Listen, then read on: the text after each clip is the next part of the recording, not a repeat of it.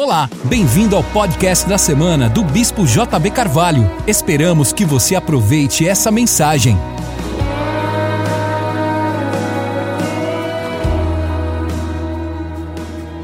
Lucas 24, abra comigo.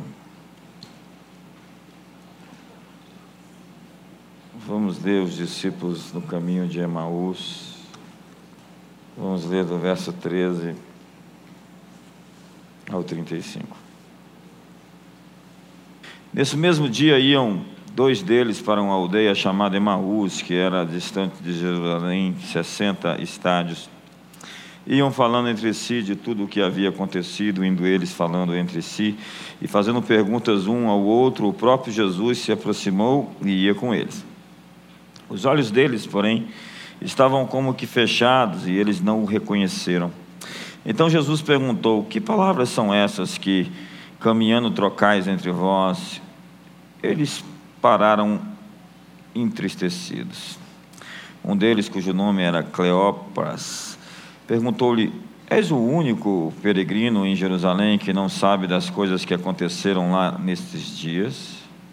Perguntou ele: Quais? Quais notícias? Responderam eles: As que dizem respeito a Jesus de Nazaré, que foi profeta poderoso em obras e palavras diante de Deus e de todo o povo. E como os principais sacerdotes e as nossas autoridades o entregaram para ser condenado à morte e o crucificaram. Ora, nós esperávamos que ele fosse quem redimisse a Israel, mas agora, além de tudo isso, e já hoje, o terceiro dia desde que essas coisas aconteceram. É verdade que algumas mulheres do nosso meio nos surpreenderam, foram de madrugada ao sepulcro, mas não acharam o corpo dele, voltaram dizendo que tinham tido uma visão de anjos que dizem estar ele vivo. Alguns dos que estavam conosco foram ao sepulcro e acharam ser assim como as mulheres haviam dito, mas a ele não viram. Então Jesus lhe disse, lhes disse: Ó oh, tolos, nécios, tardios de coração para crer em tudo o que os profetas disseram. Não era necessário que o Cristo padecesse essas coisas e entrasse na sua glória. E começando por Moisés e por todos os profetas, explicou-lhes explicou o que dele se achava em todas as Escrituras. Quando se aproximaram da aldeia de onde iam, fez ele como quem ia para mais longe. Eles, porém, insistiram, dizendo: Fica conosco, pois é tarde. E o dia já declina, então Jesus entrou para ficar com eles. Estando com eles à mesa, tomou o pão e abençoou, partiu e, lhe deu, e lhes deu. Os olhos deles se abriram e reconheceram, e o reconheceram, mas ele desapareceu diante deles. Disseram um para o outro: Não ardia em nós o nosso coração quando pelo caminho nos falava e quando nos abria as Escrituras?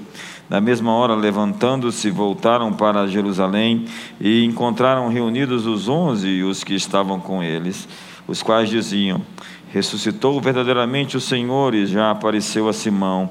Então os dois contaram o que lhes acontecera no caminho e como tinham reconhecido o Senhor quando ele partiu o pão. O mundo romano do primeiro século tinha uma palavra chamada evangelho, que era usada para falar do anúncio real quando um novo imperador subia ao trono. Um arauto, então, logo depois do nascimento do filho do imperador ou da ascensão ao trono do imperador, dizia: temos um evangelho, as boas notícias.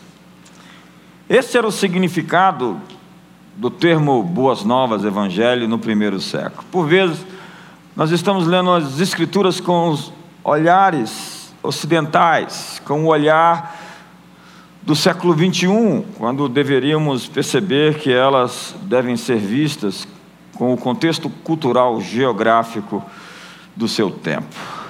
Ao ouvir a palavra evangelho, qualquer habitante do império entenderia: um novo rei surgiu, um novo rei nasceu, um novo rei subiu ao trono. Para descrever Jesus Cristo, Paulo usou palavras como Senhor, Filho de Deus, Rei, que eram Palavras que pertenciam somente aos Césares, aos imperadores romanos. A boa notícia romana era anunciada em todo o império desde o primeiro imperador, que não foi Júlio César, que morreu nas escadarias do Senado, mas Otaviano Augusto, seu filho, na verdade, adotado, seu sobrinho. Quando Jesus nasceu, Otaviano Augusto governava grande parte do mundo conhecido, uma faixa de 60 milhões de pessoas no mundo mediterrâneo, e Herodes governava o Oriente Médio. Jesus morreu sob o reinado de Tibérios, sucessor de Augusto, e sob o governo local de Antipas, Herodes, um dos filhos de Herodes. Otaviano, então sobrinho de Júlio César, que foi morto numa conspiração do, Império, do, do Senado Romano, após a sua morte, ocupou o trono. Ah, na verdade, após a sua morte, Otaviano, sobrinho e filho adotivo de Júlio César e Marco Antônio entraram numa guerra civil para vingar simplesmente a morte de Júlio César, que foi morto por Cássius e Bruto, Brutus. Depois da vingança terminada, Marco Antônio e Otaviano disputaram o governo romano em uma outra guerra civil. Era a segunda guerra civil em um curto período de tempo. Roma mergulhou por causa de muitas perdas. E teve muitas perdas. Marco Antônio fugiu para o Egito e se suicidou com sua consorte, Cleópatra. Depois da guerra, o vencedor foi anunciado. A guerra civil chegou ao fim, a paz estava ao alcance, e o que eles diziam é: temos uma boa notícia, temos um evangelho, um novo rei emergiu e a paz se instaurou. Temos um novo rei. Otaviano César conquistou uma grande vitória, ele é agora o governante do mundo inteiro. Então, a palavra evangelho se tornou um slogan para anunciar ao mundo que Otaviano havia trazido paz, justiça e prosperidade. A partir de Otávio, todos os outros imperadores romanos, quando eram empossados, eram anunciados em todo o império com as seguintes palavras: Temos evangelho, temos boas novas. Isso significa que algo havia acontecido e que agora tudo seria diferente era um turning point, um ponto de inflexão na história. Roma então tinha os seus mensageiros, seus apóstolos, que deveriam levar as notícias a todo lugar de que um rei novo havia surgido. Há dois mil anos atrás, um rei foi entronizado. Ele disse aos seus apóstolos para anunciar essa boa notícia: Ide por todo mundo e pregai boas novas a toda criatura. Dizer ao mundo inteiro que nós temos um novo rei. Júlio César foi deificado por Otaviano, que se tornou seu filho adotivo, seu filho divino.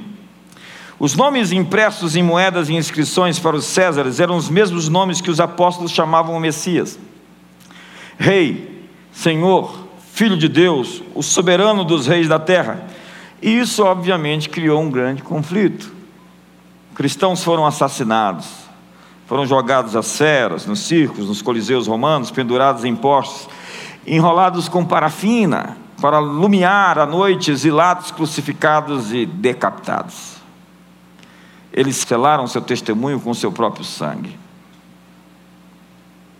O apóstolo Paulo tinha uma comissão real para anunciar essa boa nova. Qual boa nova? Um bom conselho? Uma boa história? Não. Temos um novo rei. O planeta Terra não está mais órfão. Temos alguém que reina. Como já dizia o salmista, nosso Deus já reina. Paulo não estava anunciando um novo sistema religioso. Ele não estava lhes oferecendo uma nova filosofia ou uma teoria acerca do mundo. Paulo estava pregando a boa notícia. A notícia é: algo aconteceu, E como resultado disso, o mundo para sempre será diferente. E se você tem um retrato do século I, e você pode ter isso através de historiadores, como Rodney Stark, professor de religiões comparadas da Universidade de Washington, e tantos outros que conseguem fazer realmente uma retratação do que viveram os romanos, você pode assistir isso, às vezes, com uma certa licença poética no Spartacus, Roma e outros seriados que são produzidos por essas emissoras de televisão, e ver que o primeiro século era um mundo cão o mundo ordenado pela força de quem poderia dominar, controlar. Eu tenho poder, eu posso te escravizar.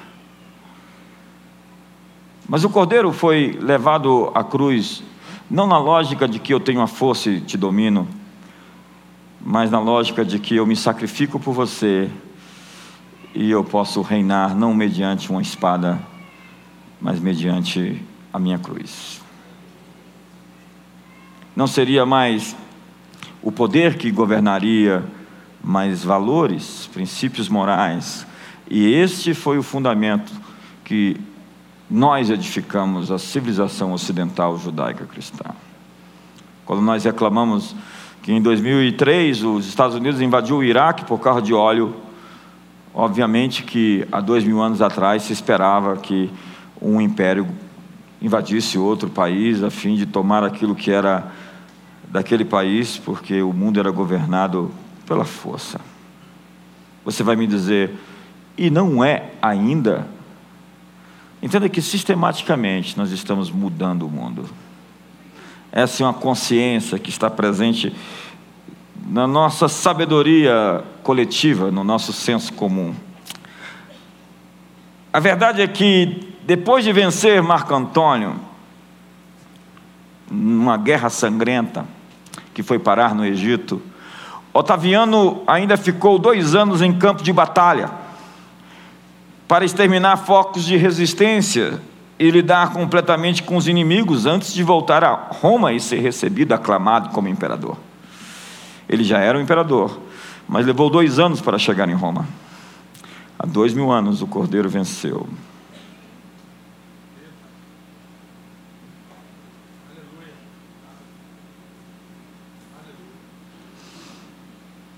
E segundo o apóstolo Paulo, ele destronou os principados e potestades e os venceu na cruz. Essa não é uma batalha, é uma guerra a ser decidida. Ela já tem o seu desfecho. Ele venceu. E eu tenho uma boa notícia. Existe alguém no trono.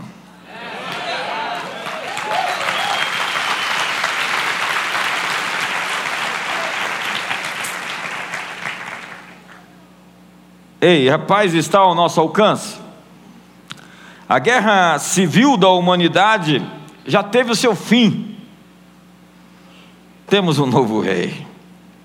Paulo explica que, assim como Otávio Augusto, após sua vitória sobre Marco Antônio, Jesus, o Messias, já está reinando, mas ele ainda não completou a sua obra de colocar todas as forças rebeldes sob a sua autoridade.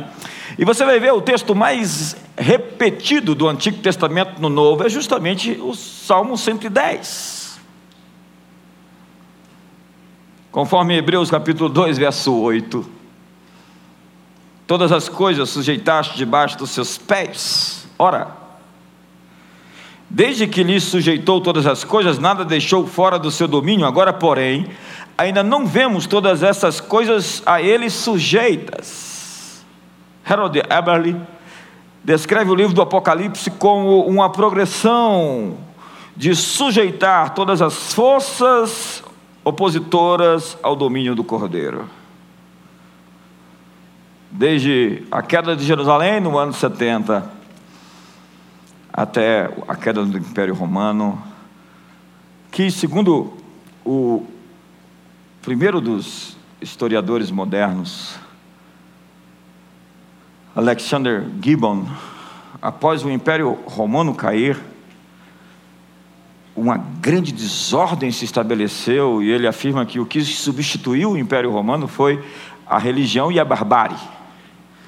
Entenda que em cada ciclo de transformação de mundo vem sempre um momento de muita desordem e bagunça. A ordem que substituiu o Império Romano era de caos. Na verdade, uma ordem de caos é uma grande, um grande paradoxo. E a verdade é que levou-se tempo para se reorganizar a sociedade, porque havia poderes sendo julgados e realocados novas forças. Quando nós vemos o mundo em bagunça, em confusão e em caos, nós sabemos que poderes estão sendo julgados.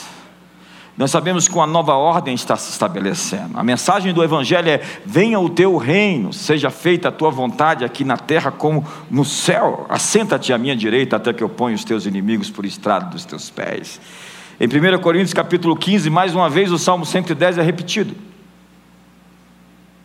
No verso 24 diz: Então virá o fim, quando ele entregar o reino ao Deus e Pai, quando houver destruído todo o principado, bem como toda a potestade e poder, porque convém que ele reine, até que haja posto todos os inimigos debaixo dos pés. Posto todos os inimigos debaixo dos pés. Entenda, em dois mil anos de história, é isso que está acontecendo. Entenda a história como a leitura da vitória do Cordeiro sobre todos os seus adversários. Quando isso começou? Na Páscoa do ano 33, quando aquele túmulo se abriu.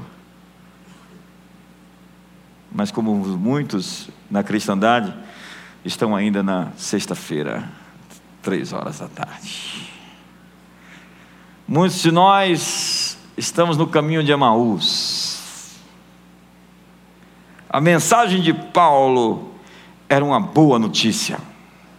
Quando arautos romanos entravam numa cidade do tipo Tessalônica, ou Filipos, ou Corinto, anunciando um novo imperador, eles diziam: Tibério, ou Cláudio, Nero ou outro qualquer, agora é o Senhor do mundo.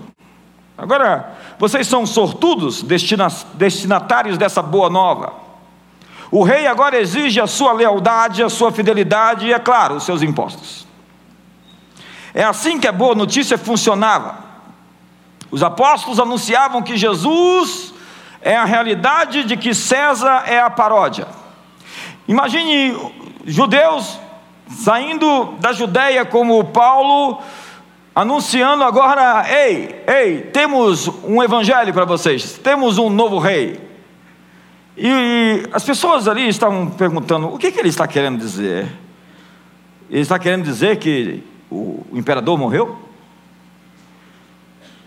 Ele está querendo dizer que um outro imperador surgiu? Quem é esse seu novo rei? Ele é Jesus. Quem ele é? Ele morreu na cruz. Como morreu na cruz? E ele ressuscitou. Você está louco? Se eu não fosse cristão por, por uma questão mesmo de uma conversão, uma experiência poderosa, transcendente, sobrenatural com Deus, eu me converteria lendo a história. Como que aquele acontecimento na periferia do império, um homem, um carpinteiro morto na cruz que não saiu em nenhuma capa de jornal, se transforma no grande ponto de inflexão da história? Onde aqueles judeus começaram a pregar em todo lugar, levando essa mensagem que não fazia sentido. Quem é o seu rei? É alguém que morreu. Onde? Numa cruz. O pior tipo de morte. É tipo dizer, ele morreu numa cadeira elétrica, foi executado. E, e o que, que aconteceu? No terceiro dia ele ressuscitou. Como ressuscitou? Ninguém ressuscita. Que mensagem louca você está me pregando? Louca para os que se perdem, salvação, poder de Deus para aqueles que creem. Mas o grande ponto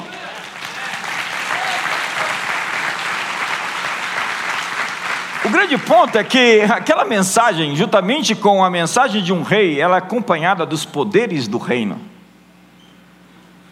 Os poderes que eram anunciados, quando o reino era anunciado, o reino era demonstrado. Algumas pessoas dizem para nós: voltemos ao Evangelho. E vocês querem dizer que nós vamos voltar a sinais, prodígios e maravilhas, é isso? Ou querem dizer que vamos voltar ao século XVI com Calvino e Lutero? Porque muitos daqueles que falam, voltemos ao Evangelho, estão falando para voltar àquele período da reforma e não simplesmente ao poder da igreja primitiva. Dê um sorriso para o seu irmão, que a coisa começou a ficar tensa agora. A mensagem da Páscoa é que um novo mundo tem sido revelado em Jesus Cristo e que você está agora convidado a pertencer a Ele. A eclésia não é nada menos do que a nova versão da raça humana. Não há nenhum templo na Nova Jerusalém, porque a nova criação é o seu templo. Vamos então sair para anunciar a notícia de uma grande luz. O Evangelho não oferece às pessoas um novo tipo de tocha para que elas possam ver melhor no escuro. O Evangelho é dizer às pessoas que o sol nasceu e que se você abrir as cortinas verá que não precisa mais de tochas. O Evangelho não é uma religião que tenta mostrar uma luzinha com uma lanterna. O Evangelho é dizer que o dia nasceu, o sol da justiça está trazendo salvação nas suas asas. Acredite, senhoras e senhores, há dois mil anos, no ano 33, na Páscoa daquele dia, do domingo da ressurreição, o sol começou a brilhar. O dia começou a emergir. Não estamos ainda no dia perfeito, mas estamos seguindo para isso. O, o profeta Isaías diz: O menino nos nasceu, um filho se nos deu, o principado está sobre os seus ombros, o governo está sobre seus ombros, e o aumento do seu governo será paz sem fim. Nós temos que sair do primitivismo das fogueiras sagradas cujos outros povos atrás da colina adoram suas sombras como deuses. Devemos anunciar a vinda do verdadeiro rei que para guerras perdoa dívidas e estabelece justiça na terra. Anunciar as boas novas é dizer que algo aconteceu no mundo. Anunciar o evangelho é dizer que o mundo de agora é um mundo diferente e que cada pessoa está convidada a fazer parte dessa nova e diferente realidade. Seu trabalho é ajustar a sua vida de modo a entrar em sintonia com a maneira como as coisas agora são. O mundo mudou. Atualize-se, aperte o F5. Você está com as notícias de sexta-feira.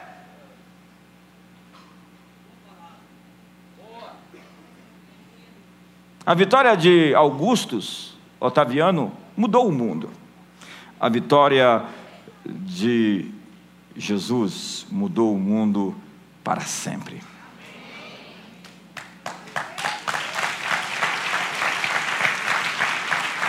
O grande ponto de inflexão da história foi aquela manhã de domingo, da Páscoa do ano 33. A partir dali, nada seria como foi. A morte foi tragada. O último inimigo foi vencido. Não há mais nada impossível. O que aconteceu em uma província longínqua, perto da fronteira oriental do Império Romano no primeiro século, mudou a história para sempre. A ênfase do Evangelho não era no que acontecerá, mas no que havia acontecido. Ei, ei, presta atenção: o Evangelho não é uma coisa que vai acontecer.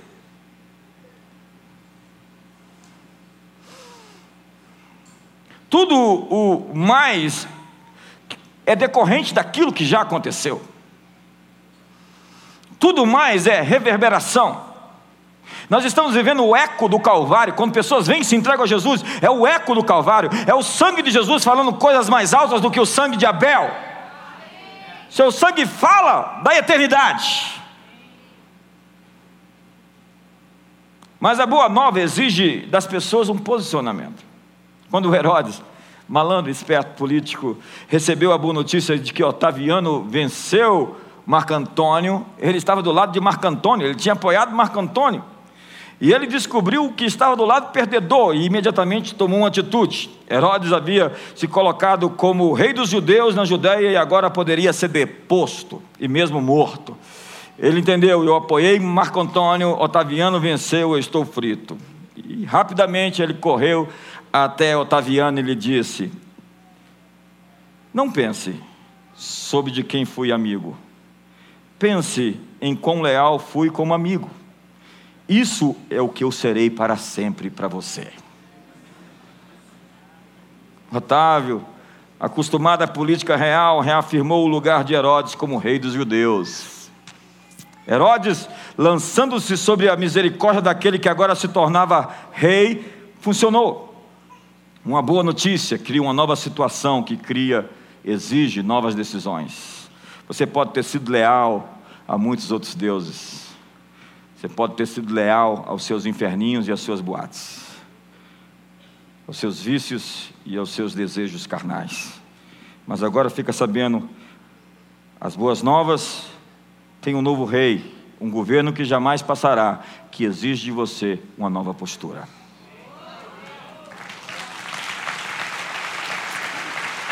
Você pode estar do lado errado. O cordeiro que venceu a morte convida para vir para o lado certo.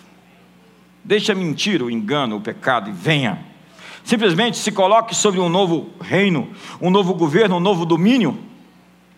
A notícia de um novo rei, ela é ofensiva, acredite, dizer, um novo rei surgiu. Entenda que isso que agredia Jesus não foi crucificado porque ele era um mestre religioso, ele foi crucificado porque ele era um rei. Herodes tentou matar Jesus porque porque um novo rei nasceu. O evangelho não é uma religião, o evangelho proclama um novo reino. E um reino ocupa espaço. E um reino traz um domínio novo. É uma mensagem escandalosa ou meramente absurda para quem já tem os seus antigos reis e deuses. Arrependa-se a mensagem e crede no Evangelho. Crede no quê? Numa, num bom conselho, ei, deixa as drogas. Deixar as drogas é só a reverberação, é o eco de uma decisão de se colocar sob o domínio do rei. Quando você se coloca sob o domínio do rei, droga é droga mesmo.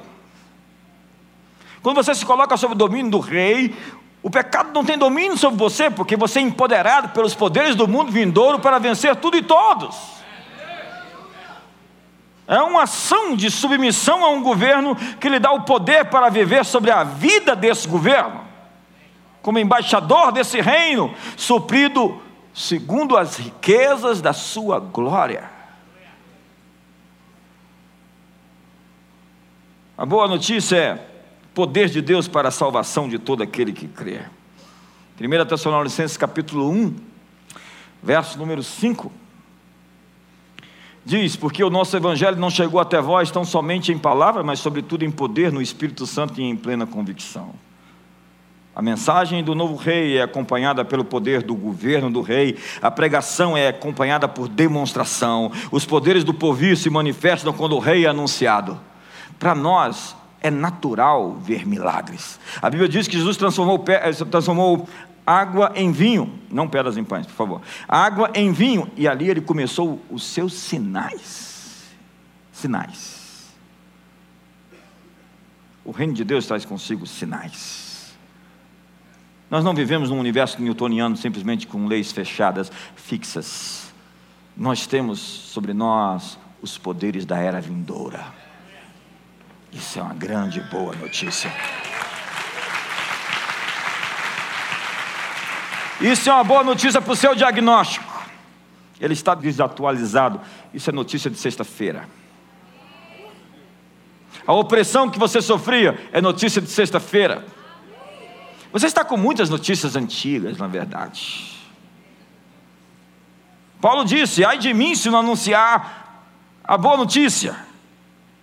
O apóstolo Paulo recebeu uma boa notícia tão boa que não podia ficar calado. Você já viu, já fui informado de uma notícia tão boa, falar assim: eu não posso deixar de informar as pessoas aquilo que eu ouvi agora. O evangelho é esse tipo de coisa que a Bíblia diz: quando você encontra, você vende tudo que tem, compra aquele campo para comprar aquela, aquele campo que tem aquela pedra preciosa. O evangelho é aquele tipo de coisa que você fala: nossa, como é que eu posso esconder isso das pessoas?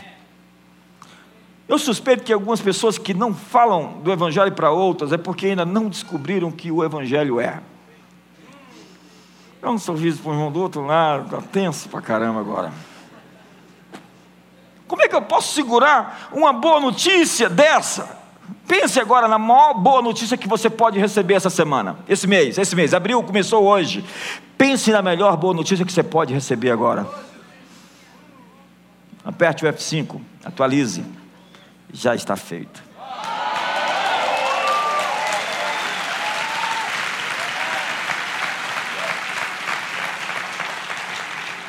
Por quê?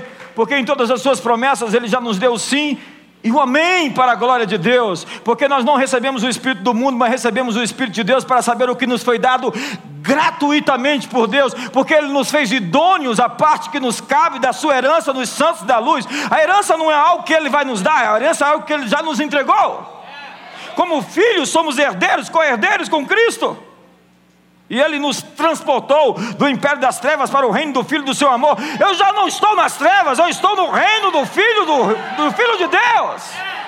Paulo diz: vocês são luz, eu sou a luz do mundo, eu sou o sal da terra. Em mim não há trevas. Eu sou filho de Deus, e o filho de Deus vence o mundo. E essa é a vitória que vence o mundo, a sua fé.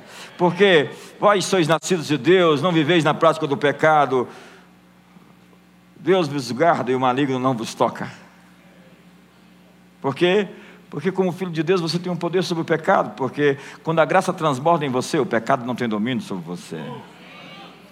Você é empoderado para viver uma vida vitoriosa e o seu, a sua maior experiência com Deus vai ser o seu padrão, o seu estilo, a sua régua, até que outra experiência maior venha.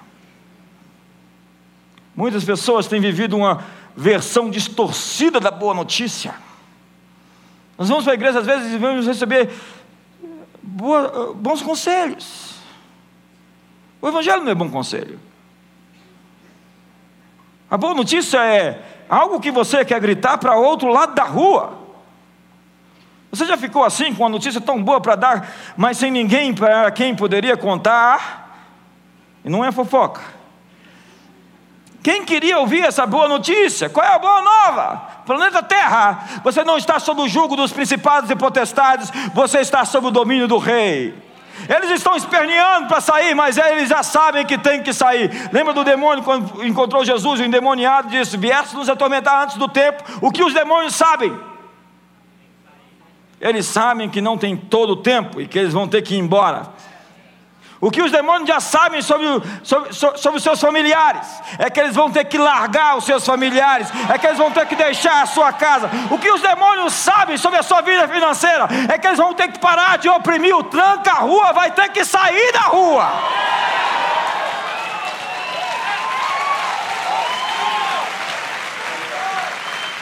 E se não sair? Se não sair, meu nome é rolo compressor.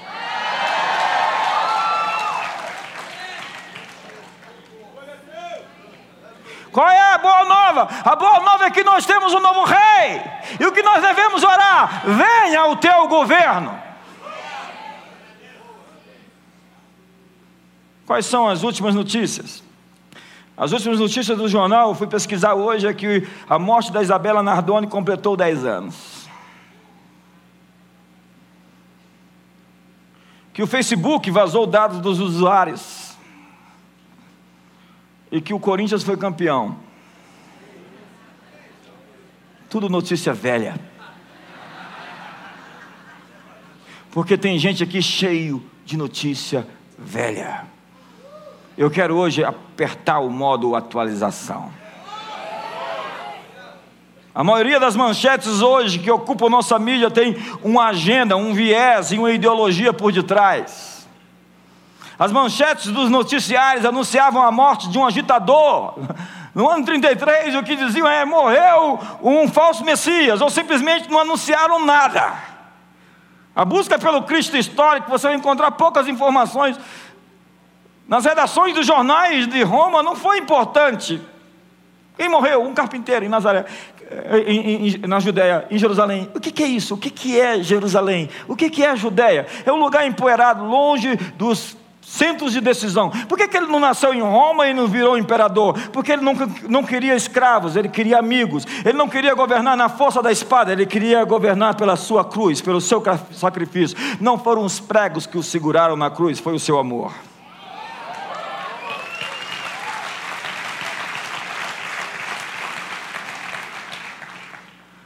Na época das fake news, agora nós temos também as wide news. O que, que é isso? Quando você não quer dar ibope para algo, você não fala mais daquilo. Simplesmente os meios de comunicação estão escondendo informações. A estratégia é simples: ignorar alguns fatos e deixá-los invisíveis. 50 pessoas, 50 pessoas se reuniram em Copacabana para protestar. É, entenda. E até as lentes das câmeras é, olho de peixe, elas ampliam a multidão.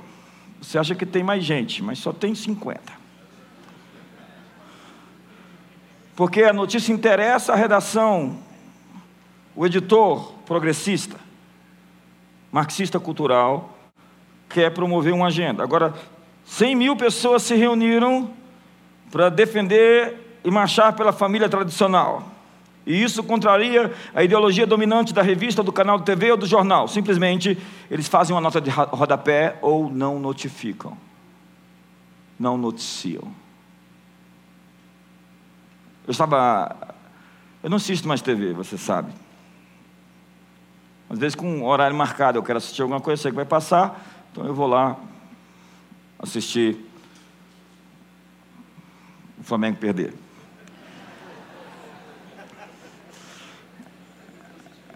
Então,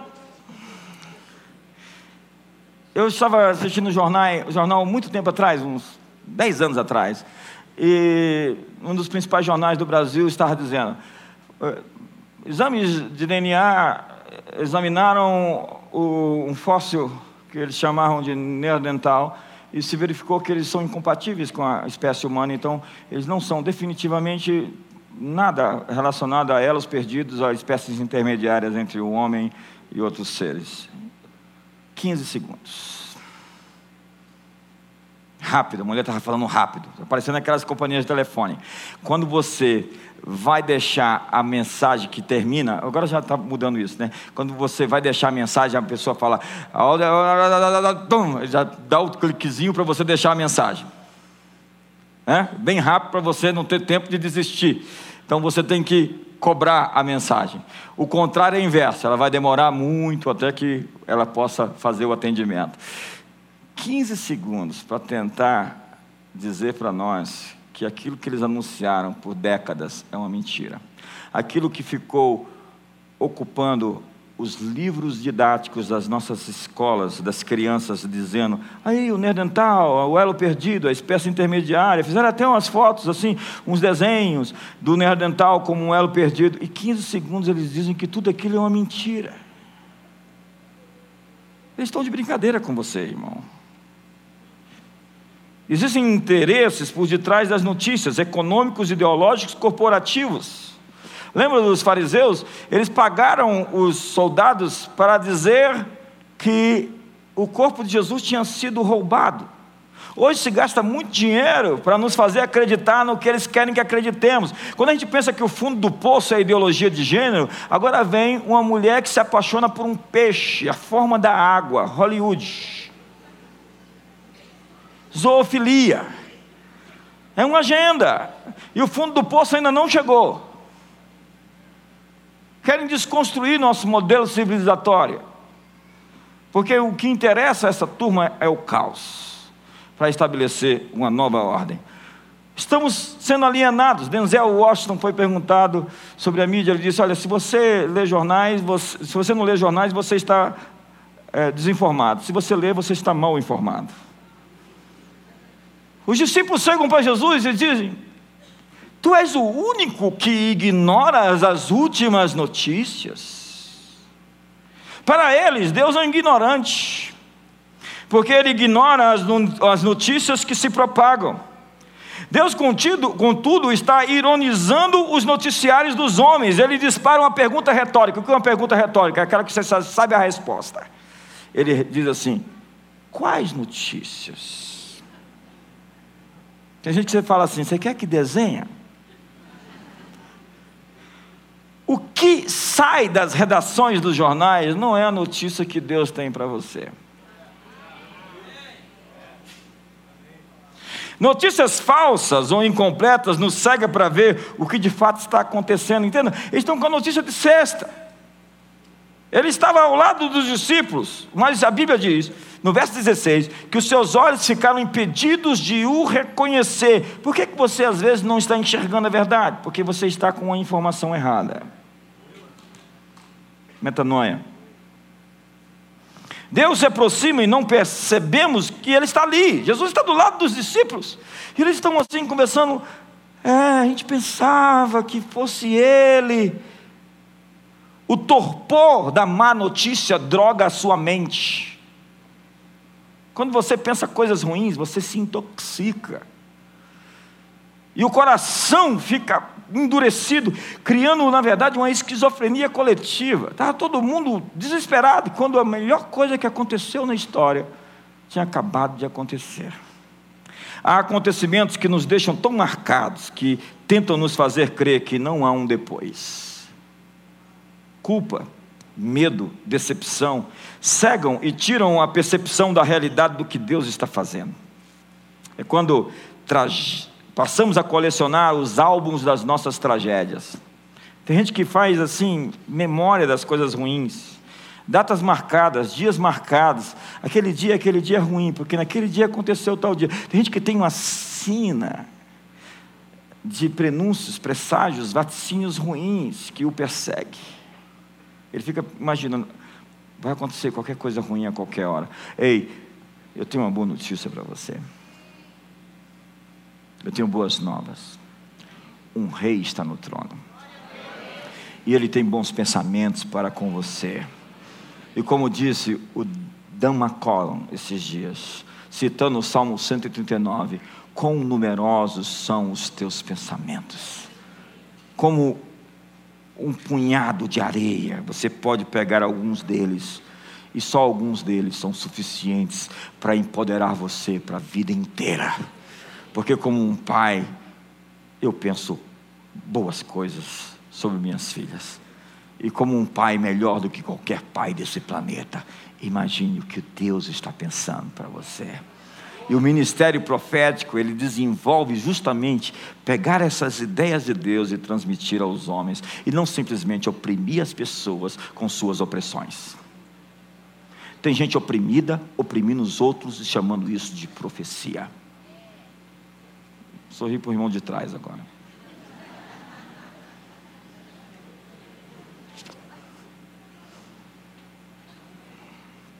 É quando nós ficamos solitários com as nossas angústias e misérias.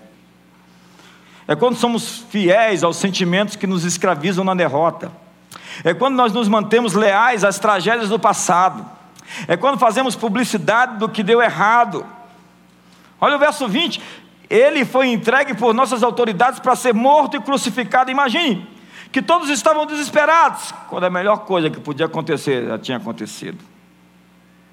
Os homens têm uma notícia de sexta-feira, desatualizada. Mas hoje é domingo. E uma mentira só dura um final de semana honestos e tardios de coração, para crer em tudo que os profetas disseram. Eles estão deprimidos e frustrados porque estão com as notícias da sexta. Você pode estar deprimido e frustrado porque você está com a notícia velha. Atualize-se. Deus tem uma nova notícia. Deus tem uma boa notícia. Deus tem em tempo real. Passaram dois minutos. Deus atualizou a notícia sobre você. Tudo o que Deus precisa é de um estalo de tempo para mudar toda a sua realidade. Se você crê, você verá a glória de Deus. Deus está dizendo: Ei, vocês estão por fora. Eles dizem: Olha, nós esperávamos que ele fosse quem havia de redimir Israel, mas este já é o terceiro dia. Deus tem uma nova notícia sobre o seu filho, sobre o seu casamento. Deus tem uma nova notícia sobre a sua empresa, sobre o seu estado de saúde. Deus tem uma nova notícia sobre o Brasil.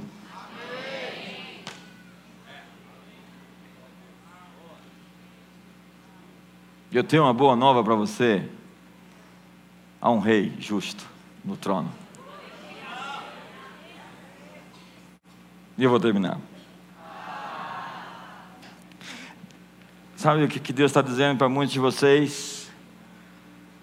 Vocês estão lendo jornal velho e amassado, amarelado. Eu tenho uma boa notícia para você. E você pode pegá-la todos os dias pela manhã, porque é pela manhã que as suas misericórdias se renovam a cada manhã, e por causa delas, você não será consumido.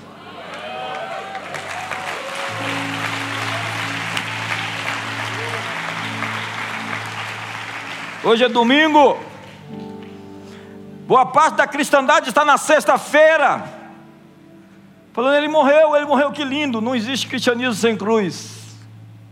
Ele morreu, ele morreu. Nós esperamos. Não existe fé sem sexta-feira, três horas da tarde. Mas aquele não é o fim. Há uma tumba aberta, uma pedra rolada, há um sepulcro vazio, há um selo rompido, há pessoas empolvorosas sem saber o que fazer, porque pela primeira vez na história, alguém que viveu e morreu voltou a viver para nunca mais morrer outra vez. Essa é a boa nova da Páscoa. A Páscoa é o cordeiro e não o coelho. É o cordeiro e não o chocolate. O sangue do cordeiro aspergido poderoso para purificar as nossas consciências de obras mortas, para que sirvamos ao Deus vivo. A Páscoa é pechar, pechar é passar por cima. O que é passar por cima é quando os demônios chegam perto da sua casa e falam: essa está marcada com o sangue. Então é o Salmo 91. Mil cairão ao teu lado, dez mil à tua direita, mas tu não serás atingido nenhum mal te sucederá. Essa é a notícia de domingo. Nenhum mal te sucederá, praga alguma chegará à sua tenda. Atualize-se. Fechar, passar por cima. Páscoa é poder acordar nesse dia cantando ressuscitou ressuscitou. Oh, eu tenho em mim um cântico de vitória, eu tenho em mim um hino de louvor. Jesus conquistou sua vitória, e nele eu sou mais que vencedor. O que é ser mais que vencedor? Com isso eu termino. Ser mais que vencedor é entrar na vitória de alguém que venceu por você e que você não fez nada. Eu tenho encontrado pessoas cheias de vanglória. Eu falo, por que, você se vangloria de algo que você recebeu de graça sem merecer? Como eu posso contar vantagem de algo que simplesmente foi feito por mim sem eu merecer? Uns cristãos que dão mau, mau, mau testemunho chamando os outros de ímpio por aí por fora. Ímpio era você quando você não tinha graça. Você se acha melhor? Não. Melhor é Ele, que por você morreu e pela Sua graça te salvou. O que existe em nós aqui, muita graça. E se nós crescermos mais, é mais graça. E quando a gente chegar lá dizer, foi graça. Fique de pé essa noite.